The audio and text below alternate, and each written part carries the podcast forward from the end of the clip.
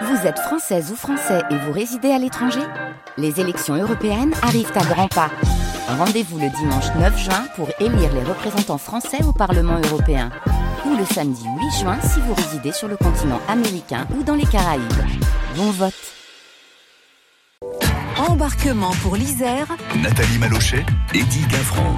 Et bien sûr, le monde associatif euh, nous intéresse chaque jour avec euh, bien évidemment des rencontres intéressantes en fonction du territoire où nous sommes cette semaine, à savoir Beldon, Uriage, Saint-Martin-d'Uriage. Exactement, et nous sommes avec euh, Sylvie Branger. Bonjour Sylvie. Bonjour. Vous êtes la présidente de Beldon Solidaire. C'est une belle association qui a 5 ans d'existence et dont le point d'orgue est d'aider les personnes qui sont en situation de précarité. C'est ça, oui. Nous, avons donc cinq ans d'existence et euh, nous accueillons plus particulièrement des exilés.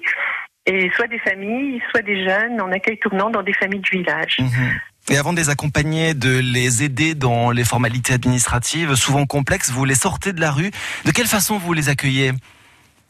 Alors oui, nous les sortons de la rue, nous, euh, nous avons des partenaires qui nous les signalent. Par exemple, une, une dame qui nous a été signalée par un médecin, elle était depuis huit mois dans la rue avec ses enfants. Et euh, donc nous pouvons les héberger dans des, des appartements que nous avons pour les familles. Un appartement mis à disposition par un particulier, nous en avons déjà eu plusieurs. Et euh, une, euh, un appartement, ça c'est une chance, mis à disposition par la mairie de Saint-Martin-du-Riage. Et pour les jeunes, parce que nous avons des jeunes euh, qui sont donc seuls, nous les accueillons dans des familles, dans un système d'accueil tournant. Euh, donc, euh, pour un jeune, il faut cinq familles et le jeune change de famille toutes les trois semaines. Ça veut dire que vous avez plusieurs familles sur le, sur le territoire qui sont là pour, pour les aider, pour, euh, pour les accueillir. Alors aujourd'hui, nous avons entre 8 et 9 familles volontaires pour accueillir, ce qui ne nous permet d'accueillir qu'un seul jeune. Nous aimerions en accueillir un deuxième, mais il nous faudrait deux familles de plus. Euh, donc euh, le jeune, euh, en général, participe à la vie de famille et suit un parcours d'études, un lycée, CAP ou université.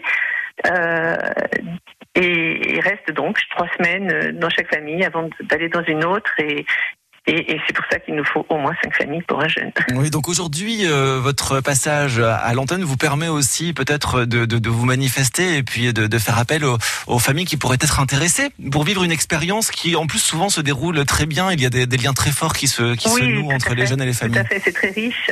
C'est très riche, oui. Donc, bien sûr, nous avons besoin toujours de logement, de, de logement vide, de famille et de coordinateurs parce que c'est la troisième condition pour avoir, euh, pour pouvoir faire des accueils. Nous tenons à ce que euh, les familles ou les personnes qui mettent leurs hébergements à disposition ne soient pas mis à contribution pour accompagner euh, euh, sur un plan matériel, pour accompagner davantage les, les personnes accueillies.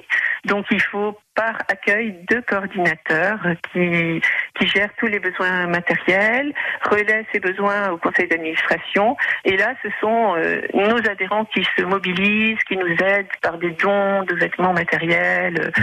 font du soutien scolaire, de la conversation, créent du lien. Euh, nous avons euh, près d'une centaine d'adhérents. Euh, et plus nous en, avons, mieux c'est, bien sûr. Bien sûr.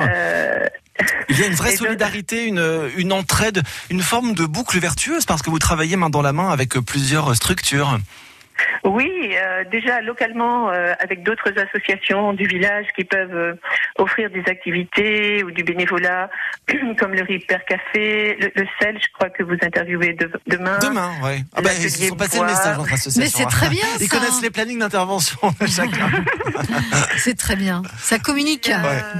Voilà, et donc, euh, bon, comme partenaire, nous avons aussi le CCAS qui prend en charge les activités jeunesse des enfants et la cantine des écoles. Et pour les démarches plus administratives, nous nous, appuyons sur les associations grenobloises qui font ça très bien, comme l'ADA, spécialisée dans pour les demandeurs d'asile, la PARDAP, les Restos du Cœur et le Secours populaire catholique, la Croix-Rouge. Bien sûr, tous interviennent pour les besoins de base ou pour les cours de français et tous sont des partenaires très très précieux. Alors pour terminer, Sylvie, si aujourd'hui on souhaite vous aider de quelque manière que ce soit, comment prendre contact avec vous? Alors, euh, nous avons euh, malheureusement notre site euh, internet est en reconstruction, mais nous avons pour l'instant Facebook Beldon Solidaire 38. Mmh. et un mail, beldon solidaire tout attaché, gmail.com. Et euh, on peut on peut nous aider euh, en adhérant. C'est euh, il suffit de payer 5 euros pour devenir adhérent pendant une année. Sans les adhérents et tous les généreux donateurs, nous n'existerions pas.